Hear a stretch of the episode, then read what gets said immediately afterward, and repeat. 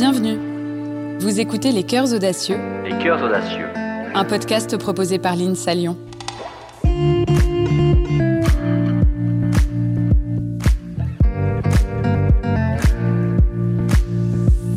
Il est difficile d'imaginer à quoi ressemblera le monde de demain.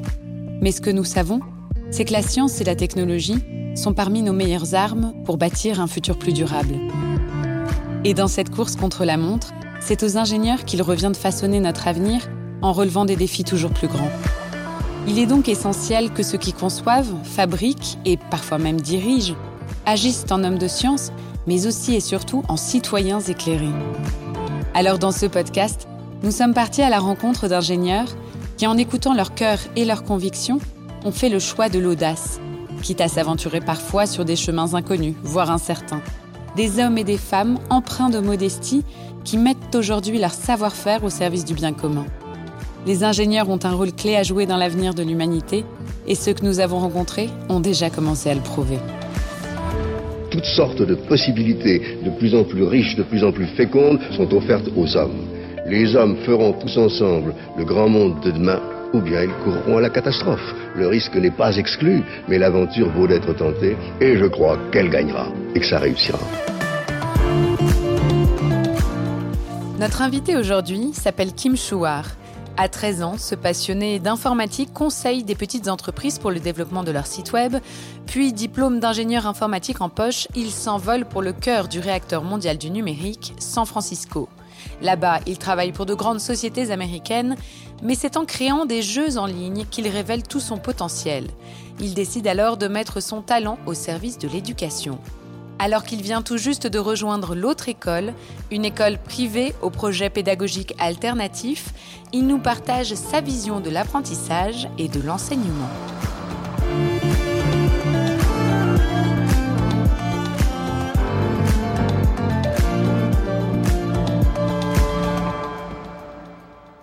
Bonjour. Bonjour. Alors depuis plusieurs années, euh, vous vous êtes engagé sur des projets euh, éducatifs divers. Euh, Mhm. D'où vous vient un peu ce tropisme pour l'éducation, en tout cas cet attrait pour l'éducation? Ça vient en fait d'assez jeune. J'ai eu la chance de trouver une passion quand j'étais au collège. Ben, à l'époque, c'était l'informatique. J'apprenais tout seul avec un site qui à l'époque s'appelait le site du zéro. Je suis très vite devenu autodidacte. Et en fait, il y avait une émulsion intellectuelle, c'était très créatif. Et j'ai fini par euh, ben, créer ma, mon entreprise de consulting et aider les, les gens à trouver leur place sur Internet. Mais pour moi, c'était euh, plus un jeu. Il y avait pas, c'était juste très euh, bénéfique d'utiliser son cerveau. Et en fait, quand je comparais cette stimulation intellectuelle et genre même personnelle à ce que l'expérience pouvait être à l'école, ça a fait un gros gouffre pour moi que j'ai trouvé dommage. Je me suis dit, ben, comment ça peut être à la fois aussi stimulant de, de faire quelque chose et aussi ben, passif en écoutant quelqu'un parler. Je caricature, bien sûr. Mais, euh, et du coup, ça m'a donné une petite graine dans ma tête qui m'a dit, ben, pourquoi on n'essayerait pas de faire quelque chose de différent et on n'essayerait pas de se rapprocher de, de ce stimuli qui, qui est très personnel. hein. Pour moi, c'était un sujet, mais c'est très différent pour chacun. Et donc, aider de nourrir tous ces, tous ces, tous ces cerveaux et de l'essayer de les trouver de leur bon engrais. On voit qu'à travers chacun de vos projets, vous avez à cœur de montrer le rôle que peuvent jouer la technologie et le jeu dans Mm. les modes d'apprentissage. Mm. Vous trouvez qu'aujourd'hui, on n'y a pas suffisamment recours dans les modèles éducatifs, que ce soit aux États-Unis ou en France? En, fait, je pense qu'il y a une dualité. C'est un peu du tout ou rien. C'est-à-dire que soit, en fait, euh, on l'utilise pas du tout. Du coup, on, perd euh, une opportunité énorme. Soit on met ça partout. Et du coup, ça devient euh, ben, contre eff- effectif, quoi, contre-efficace. Ce que j'essaie de stimuler à travers des équipes avec lesquelles je travaille, c'est d'arriver à trouver un juste milieu où, en fait, on utilise la technologie comme un outil et de façon assez sobre, d'une certaine façon. Pas euh, d'une façon effrénée avec de l'AI partout et du marketing en voiture, voilà, mais plutôt de dire, OK, on sait ce qui a marché, on a des méthodologies euh, pédagogiques freinées, Montessori et des choses qu'on a fait nous-mêmes, mais c'était à une époque euh, où euh, la technologie n'était pas présente. Et donc du coup, comment on peut utiliser ce, cette nouvelle opportunité, ce nouvel outil pour pour soutenir en fait l'équipe pédagogique, pour qu'elle puisse en fait, il y a quelque chose dans l'éducation qui est fondamentalement humain. Et le problème, c'est que souvent, il y a beaucoup d'administratifs ou des choses logistiques qui, en fait, vont nous retirer de l'humain. Et donc, l'idée, c'est pas d'enlever l'humain, mais plutôt de le soutenir. Et ça, c'est à tous les niveaux, euh, que ce soit au niveau bah, administratif ou même dans les classes, à partir d'un certain âge. Euh, on peut même euh, l'apporter même dans la relation de l'apprentissage avec l'enfant, qui devient adolescent du coup. Je voudrais faire parler deux mondes qui se parlent pas assez. En gros, l'éducation et la technologie, mais même plus spécifiquement le, jeu lui-même. Pas forcément que le jeu vidéo, mais l'approche du jeu. Parce que vous l'avez vu, euh, l'apprentissage par le jeu, ça porte ses fruits? Ah oui, c'est fascinant. Je pense que c'est aller au-delà de mes attentes, notamment à un des projets que, que j'ai créé, où en fait c'était un jeu qui permettait aux enfants de créer une, un prototype qui allait résoudre des enjeux de développement durable. Et donc l'idée, c'est de leur proposer des problématiques en évitant qu'ils aient à trop les simplifier, à leur dire, euh, bah, vous n'y arriverez pas. Mais leur dire, ok, bah, voilà le problème que, que le monde euh, auquel font face. Et en fait, de par leur euh, ingéniosité, ça apporte des nouveautés, une créativité dont on n'est pas capable en tant qu'adulte avec tous les murs qu'on a dans nos têtes. Et, ce jeu, il consistait en quoi exactement? Enfin, quel était un peu le concept? Le, jeu s'appelle Age of Makers. Et l'idée, c'est de, de stimuler les jeunes à, à, trouver les solutions aux enjeux qui nous entourent. C'est une plateforme qui en fait qui, qui c'est une extension Chrome. Donc l'idée c'était de se dire il manque pas un, de, de, place ou de d'endroits en ligne pour apprendre, mais plutôt euh, c'est difficile à naviguer. Il y a tellement d'endroits que en fait on sait pas par où commencer. L'idée du jeu c'est de leur de leur donner des quêtes, une histoire à suivre euh, et surtout un objectif concret pour qu'ils naviguent ces différents sites, donc de, de, curate, donc d'arriver à les à trouver ceux qui sont cohérents pour leur âge et faire en sorte que de les amener à un point A, un point B où ils ont créé quelque chose et surtout appris beaucoup de compétences et notamment une confiance en eux qui leur permettra après de se dire bah ouais je peux je peux changer les choses. Donc ce deuxième euh, projet que j'avais créé qui s'appelle Music for Change qui était vraiment pour le coup très différent du premier. C'est intéressant pour moi de tester un autre sujet, de voir si les choses se répliquaient aussi pour euh, valider mes assumptions. Mm-hmm. Et du coup, les, élèves apprenaient un petit peu l'histoire de la, de la musique, donc c'était des lycéens cette fois. Euh, ils apprenaient de Nina Simone à Kendrick Lamar comment ils ont euh, influencé les mouvements sociaux et en fait permis à des gens de se retrouver même au travers de différentes couches sociales. Ensuite, ils faisaient une vision, ils disaient ma chanson va parler de telle chose, les réfugiés, le racisme, enfin des sujets qui leur tenaient à cœur, mais avec un aspect social. Et ensuite, ils apprenaient à produire, ils apprenaient à faire du beatmaking, de la musique théorie, de la théorie musicale, pardon comment euh, écrire ses paroles, tout ça en, contexte et avec euh, des systèmes de mentoring aussi avec des, des, des, producteurs de musique professionnels. Et en fait, euh, on a réussi à faire encore une fois un, concours mondial, mais cette fois, comme tout était virtuel, on a pu faire une finale. Donc, on avait des élèves qui ont créé des chansons, en, bah, encore une fois, en Australie, en Inde aussi, en Allemagne, en, Hollande, aux États-Unis. Et en fait, ça fait vraiment une, des couches culturelles très différentes qui, en fait, ont pu être exposées aux employés de l'entreprise dans laquelle je travaillais pour avoir des finalistes et avoir une finale où en fait euh, ils ont pu pitcher leur projet, les finalistes, à des célébrités comme Will.i.am, enfin des gens ultra connus, et surtout 1,5 million de personnes en ligne. Et du coup, c'est incroyable. C'était, moi, ce qui m'a beaucoup stimulé dans ce projet-là, c'est qu'en fait, euh, deux, deux, ou trois semaines avant, les, les, les, élèves ne savaient pas produire de musique, ils ont produit quelque chose qu'ils ont pitché à... Surtout, en fait, c'est en termes d'impact, quoi. De, leur permettre de leur donner une parole et surtout de, de faire passer des messages qui étaient très divers. Euh, et donc, l'événement est toujours disponible en streaming si ça vous intéresse. Euh, mais c'était très touchant de, de voir, euh, comme quand on leur donnait de l'espace, ils arrivent en fait à, à, le prendre et en fait à nous apprendre plein de choses. Le parallèle que je voulais faire, c'est sur, euh, ben en fait, quand on regarde dans la vie de tous les jours, surtout de plus en plus avec les choses qui changent très rapidement, on n'a plus de profs, que ce soit quand on sort du lycée ou quand on sort de nos études supérieures, où en fait, on se retrouve dans un monde où on n'a plus personne à qui demander en fait. On doit être autonome sans forcément qu'on nous ait demandé de l'être auparavant. J'ai lu un rapport qui est paru dans la revue américaine qui s'appelle Pediatrics, qui insistait sur le fait que jouer était fondamental pour acquérir les compétences du 21e siècle.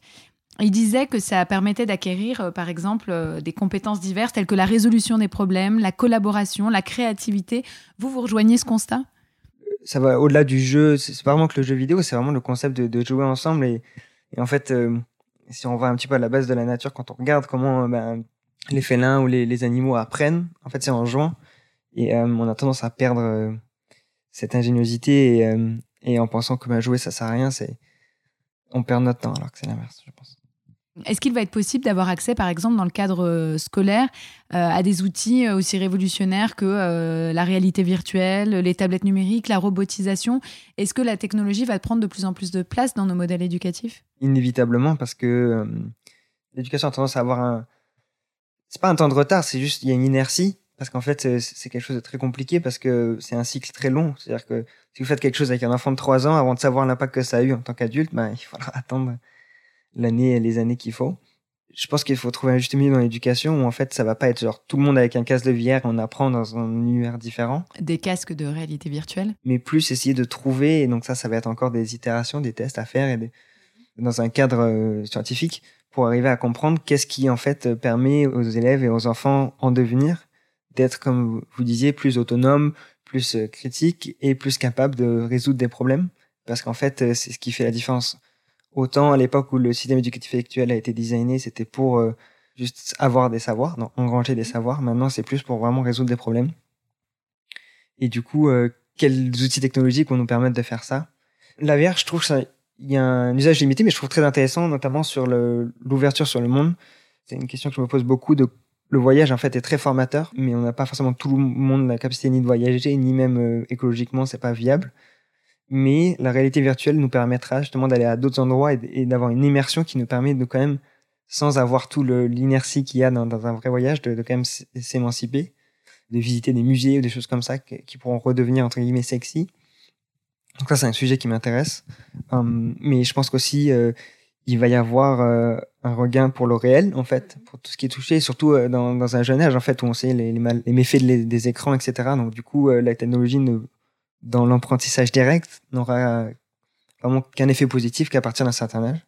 Et donc avant, ça va être plus sur ben, peut-être des choses comme, comme vous disiez, la robotique. En fait, ça sera de la technologie un peu cachée, au travers peut-être d'objets en bois ou des choses qui en fait vont être intelligents, mais sans que l'enfant le sache. Mhm. C'est-à-dire comment il va l'utiliser, combien de fois il va l'utiliser, mais il l'utilisera comme un objet normal. C'est juste que, en fait, nous, ça pourra nous donner des, des points de données sur euh, ben, son évolution et sa capacité pour euh, Ensuite, euh, donner ces outils aux professeurs. Je pense qu'il y aura toujours l'humain au centre de tout ça euh, pour, qu'ils puissent euh, ben, savoir comment il évolue et quels sont les domaines qui pour arriver à trouver une balance. Pas de lui faire faire que les choses simples, au contraire, l'aider à tendre vers les choses qui sont un peu plus compliquées pour lui, pour garder cette flexibilité d'esprit qui lui permettra d'être créatif toute sa vie. Mais ce recours à justement à tous ces hum, outils, il a un coût. Est-ce qu'aujourd'hui on est prêt, euh, enfin en tout cas les, différents enfin, systèmes éducatifs sont prêts à, les intégrer, ne serait-ce qu'au niveau financier? C'est un, coût aussi avec entre guillemets un retour sur investissement aussi. Si vous me demandez, moi je, pense que c'est des, endroits où on devrait être content entre guillemets de perdre de l'argent parce qu'en fait euh, sur le long terme en fait on forme une société qui après va nous permettre de faire un, pays euh, serein. Mais en fait, euh, surtout le, la technologie embarquée ne coûte pas forcément si cher. Je pense que ce qui coûte le plus cher, c'est pas tant la technologie elle-même, mais plus l'accompagnement. Bien sûr. Et, vous parliez tout à l'heure de, de, certains modèles où il y aurait euh, où la technologie serait utilisée un peu euh, à tout va finalement. Est-ce que vous avez des exemples dans certains pays? Enfin, quels sont les modèles qui utilisent bien la technologie et d'autres qui l'utilisent moins bien? Les exemples marquants que, que j'ai eu notamment aux États-Unis. Bon là, ça rejoint d'autres problématiques qui sont propres euh, au libéralisme américain, mais j'ai vu des exemples où en fait il y avait des entreprises qui, qui venaient avec une pléthora d'iPad avec leur logo dessus, mm-hmm. qui les mettaient dans les classes, qui disaient voilà, on a fait ça, hein, on est le plus fort, et en fait il n'y avait pas d'accompagnement. Et en fait, il y a un côté marketing euh, qui en fait euh, n'est pas accompagné. En fait, c'est juste pour cocher des cases et dire qu'on a fait des, des bonnes choses. C'est comme si on donnait un marteau et on disait ben voilà, maintenant tu, tu vas couper du bois. Enfin, mm. ça, ça, c'est pas lié. C'est complètement contre-productif même parfois. Mm pour répondre à votre question sur euh, quand est-ce que c'est mal utilisé, je pense que c'est mal utilisé quand c'est euh, c'est pas réfléchi. On ne sait pas pourquoi on le fait. On le fait parce que c'est euh, trendy, parce que ça colle avec ben, le shiny object du moment. Alors qu'à l'inverse, je pense que si on prend le temps de, se poser, de réfléchir et de dire ok, ben qu'est-ce qui, déjà quels sont les problèmes, qu'est-ce qui nous manque actuellement? Pour mon expérience personnelle qui a très bien marché. C'est ce qu'on appelle un peu aux États-Unis le maker movement. Donc c'est en fait un peu le concept de bricolage c'est un peu moins sexy en français, mais euh, l'idée c'est d'utiliser des outils de décomposer les choses. Et en fait, euh, au lieu de faire que les construire, on va les déconstruire aussi. Et en fait, il y a un côté ultra euh, touché et réel et concret qui en fait est ultra bénéfique pour l'évolution en termes pédagogiques pour l'enfant. Et en fait, donne des outils qui vont être beaucoup justement de, de compréhension, de résolution de problèmes, parce qu'en fait, il faut essayer de comprendre, d'inverser les choses. Donc c'est à la fois assez stimulant, concret, mais quand même en lien avec la technologie. Et du coup, en fait, ça leur permet après de naviguer le monde dans lequel ils vivent en comprenant les objets qui sont autour d'eux parce qu'ils les ont démontés ou ils les ont créés. Ensuite, après, de là, on découle des choses qui sont même des fois, euh, on peut pas imaginer, quoi, euh, de, de, ce que les enfants arrivent à créer ou nous proposent. Euh, c'est fascinant. Et, par rapport à ça, quand vous voyez ce genre d'expérience dans ces écoles, quand, vous regardez les modèles, on va dire, plus traditionnels en France ou peut-être aux États-Unis. Vous vous dites quoi Qu'ils sont plus adaptés aujourd'hui, qu'il faut, en tout cas au monde de demain, et qu'il faut et qu'il est urgent de changer les choses ou? C'est compliqué de, de jeter de la pierre, de dire ça se passe pas bien dans les classes, parce qu'en fait, euh, en tout cas de toutes les fois où je suis dans une classe où j'ai vu, où j'ai regardé ce qui se passait, où je me suis investi moi-même, je me suis rendu compte qu'en fait, euh, ben, les professeurs font le maximum. En fait, ils ont envie de, faire mieux, ils, se renseignent.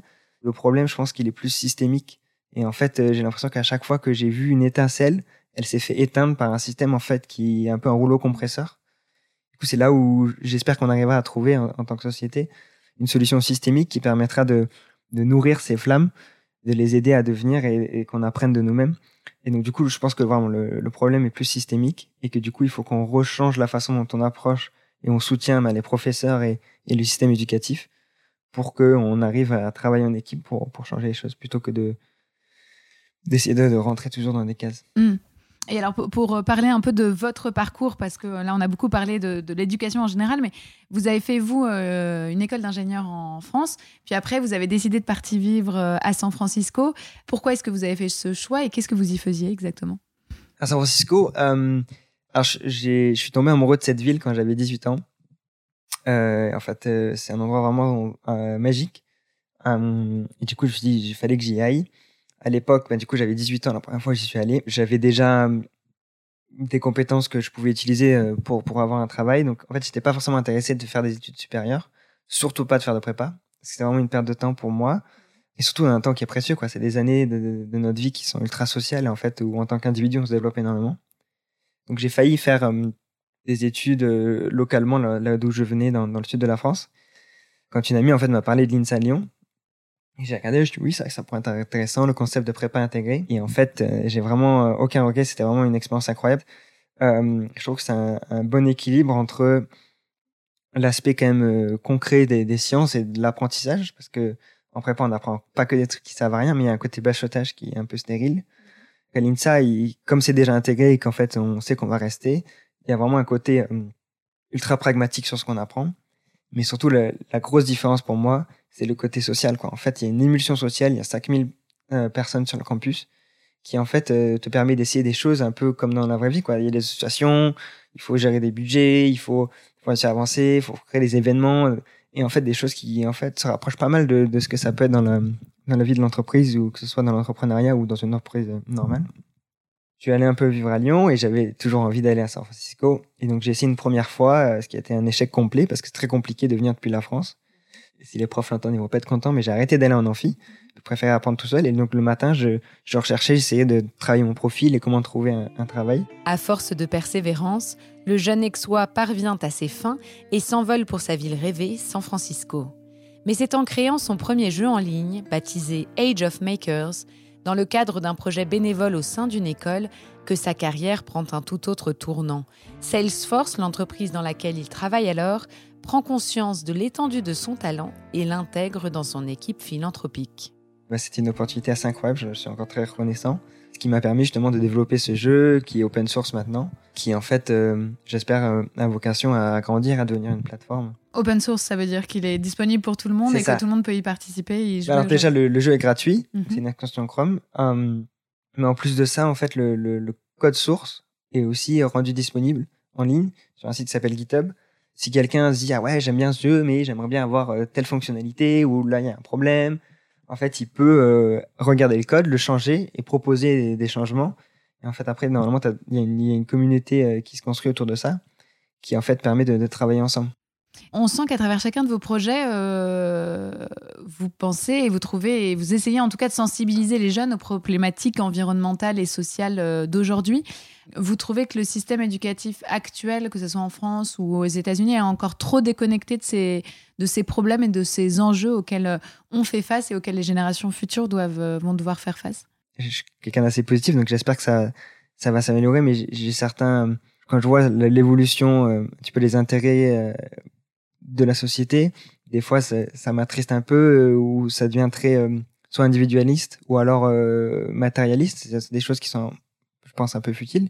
J'espère que en fait, euh, on arrivera à se concentrer sur ben, les individus, mais dans, en société et de ce qu'on peut faire en tant que société. Donc c'est pour ça que j'ai réalisé notamment l'année dernière l'importance de, de, la culture à quel point c'est essentiel pour faire du lien social et pour nous permettre de nous comprendre en fait. Des, des, gens qui habitent pas du tout au même endroit qui ont aucune raison de se parler peut-être se rencontrer dans un événement culturel et en fait faire du lien se comprendre et, et évoluer. Et, euh, au travers de l'éducation c'est l'opportunité de, de se donner des excuses de faire ça et d'arriver à, à trouver des solutions et surtout avoir envie de le faire plutôt que d'acheter et en, quand, on, quand on réfléchit un peu au temps que l'on passe euh, chacun à l'école, euh, c'est approximativement 14 000 heures euh, dans une vie. Ah ouais. C'est un moment qui est crucial à la fois dans la vie d'une personne, mais également qui est un, des piliers, enfin l'éducation c'est un des piliers les plus importants de nos sociétés. La directrice de l'UNESCO, Audrey Azoulay, elle a dit que c'était le seul et l'unique atout d'un pays pour construire un monde plus résilient et plus durable à long terme. Vous êtes d'accord avec, avec cette idée-là, qui, qui est du coup l'éducation revêt énormément d'enjeux pour une, pour une société. Complètement, complètement. Et, je, pense que c'est même difficile de, réaliser l'impact que ça peut avoir. Parce que, comme je partageais avant, il y a un effet boule de neige où, en fait, quand on donne les outils et la place, aux générations qui arrivent de, de, penser le futur de façon euh, sustainable, euh, en fait, euh, ils, vont au-delà de ce qu'on peut même imaginer. Et, et c'est pour ça que, du coup, j'ai rejoint l'entreprise dans laquelle je suis actuellement, qui est un groupe d'écoles qui s'appelle L'autre école, pour essayer justement de, d'expérimenter, d'arriver à, avoir une approche euh, alternative de l'éducation qui se rapproche des, problématiques dont on a parlé euh, auparavant. Euh, parce qu'en fait, l'éducation, c'est quelque chose qui est à la fois très théorique. Il faut comprendre comment le cerveau fonctionne, comment les enfants deviennent adultes, etc. Et très pratique parce qu'en fait, il peut y avoir énormément de problèmes qui se passent dans une école. C'est très complexe comme environnement. Il faut beaucoup d'expérimentation avant de trouver une solution viable. C'est difficile pour un ministère de l'éducation de, de, changer les choses sans pouvoir expérimenter en fait. C'est peut-être quelque chose que je, que je ramène que j'ai appris de de la Silicon Valley où en fait il y a, y a, un concept d'itération rapide où en fait on n'essaye pas d'avoir des grandes idées de réfléchir sur nos idées puis après de les implémenter mais tout de suite on, ce qu'on appelle bootstrap c'est-à-dire qu'on a une petite idée on va la faire on essaye et en fait on se rend compte qu'on était euh, à côté de la plaque et du coup on va dans la bonne direction qui est le plus applicable et, et pratique justement. Et du coup je pense que d'arriver à, à créer un un modèle d'école alternative euh, qui pourrait être à l'échelle française, euh, qui permettrait à chaque individu de se développer, d'être à la fois critique et, et surtout euh, comprendre comment il fonctionne en tant qu'individu, comment ses émotions fonctionnent, comment celles des autres fonctionnent, et on arrive à en parler, des choses qu'on finit par faire en tant qu'adulte, mais c'est un peu trop tard. Si on arrive à, à prouver à l'échelle que c'est possible et qu'il y a une solution qui est à la fois pratique et théorique, j'espère qu'on arrivera à infuser ça dans le public parce que du coup, aujourd'hui, vous, vous êtes euh, rentré de San Francisco et vous vous lancez dans un nouveau projet, l'autre école dont vous parliez. Euh, c'est quoi ce modèle éducatif? C'est quoi ce, cette école? Ça consiste en quoi exactement? Alors moi, je rejoins ce projet qui a été créé euh, par Lionel Sayag et toute une équipe derrière. J'ai eu beaucoup de chance de, bah, rencontrer ce, cette équipe.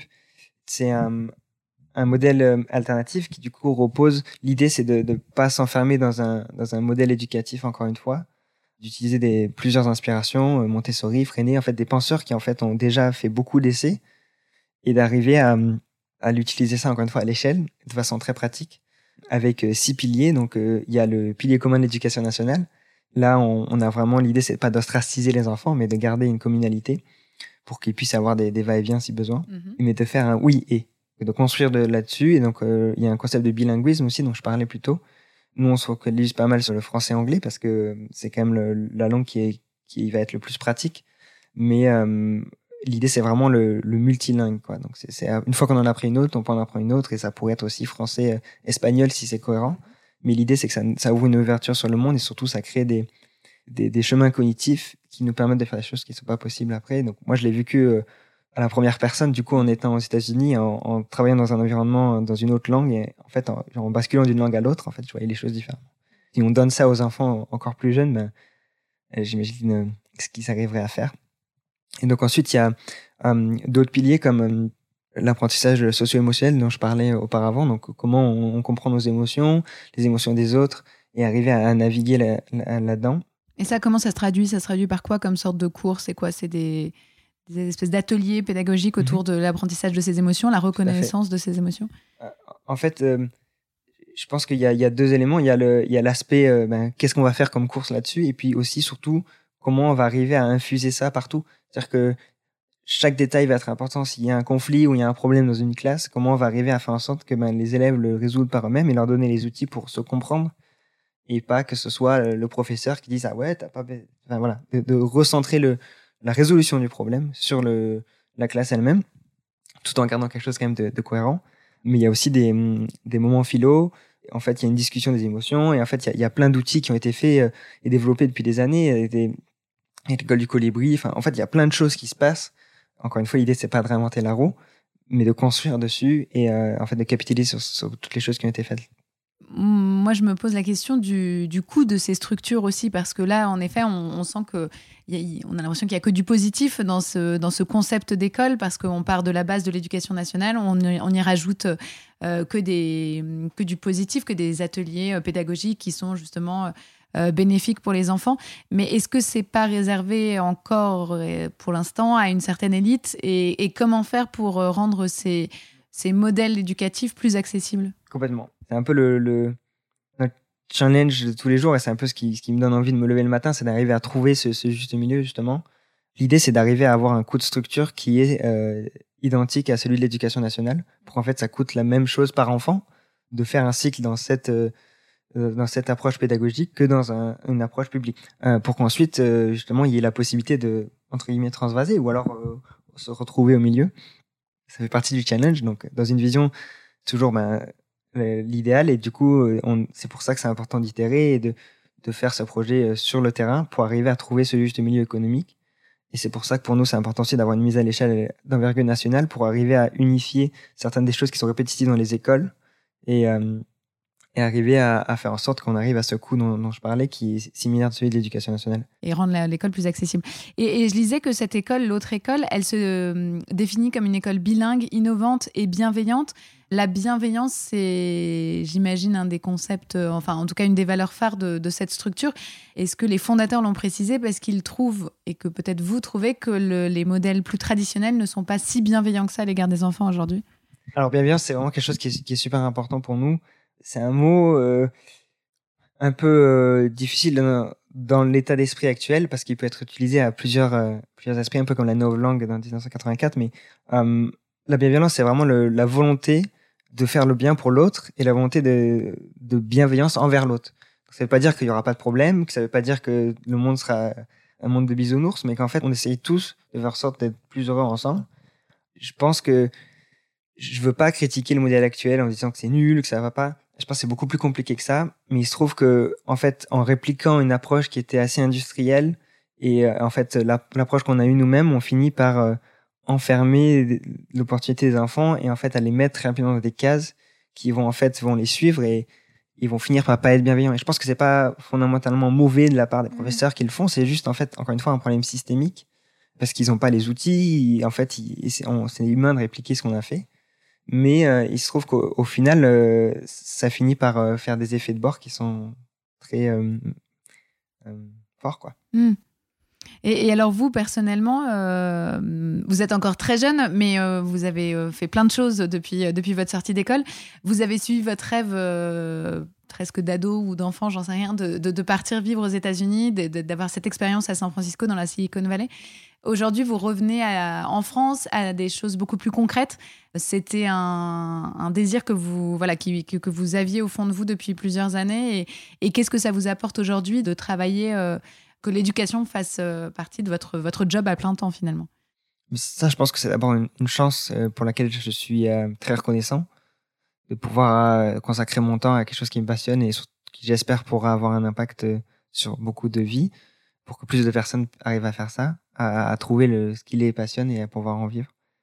Pour ce qui est du retour en France, quand je suis parti aux États-Unis, je savais pas combien de temps j'allais rester, j'avais, je pensais pas rentrer. Et c'était choix à la fois facile et difficile. Difficile dans le sens où euh, San Francisco c'est quand même un, endroit particulier. Je pense pas que je serais épanoui autant que je l'ai été dans un autre endroit. Pourtant, il y avait un côté égoïste où je vivais un peu dans une bulle. Il y avait beaucoup de pauvreté et de disparités euh, sociales et de, de violence sociale et aussi euh, une illusion et, surtout des valeurs pour lesquelles j'étais pas aligné. Surtout, euh, je dois beaucoup, euh, ça fait un peu politicien, mais je dois beaucoup à la France. non, mais à la France en, en, en globalité, c'est-à-dire à la fois la, la, culture dans laquelle j'ai grandi, euh, tous les individus que j'ai rencontrés, les études que j'ai faites, que j'ai eu la chance de pas payer, et ça c'est un luxe énorme. Les, les, les fois où je suis à l'hôpital que j'ai pas eu à payer, j'ai pas dû réfléchir si je prenais l'ambulance, est-ce que ça allait me coûter 10 000 dollars, ce qui, ce qui a été le cas aux États-Unis c'est un luxe dont on se rend pas forcément compte euh, parce qu'en fait, ça fait partie de, de notre de notre vie de tous les jours. Et donc, c'est important pour moi de rentrer pour essayer d'apporter ce que j'avais appris aux États-Unis en toute modestie? Ouais, en toute modestie? Donc moi, je j'estime pas que je vais changer les choses, mais plutôt que qu'il y a des choses qui sont incroyables dans la Silicon Valley qui pourraient être appliquées euh, en France euh, en conjonction avec justement la culture française et, des choses qui seront peut-être un peu plus réfléchies que que ce qu'ils peuvent l'être euh, parfois aux États-Unis. Ben, on vous souhaite une bonne continuation et une excellente réussite à travers l'autre école. Merci beaucoup. Merci beaucoup.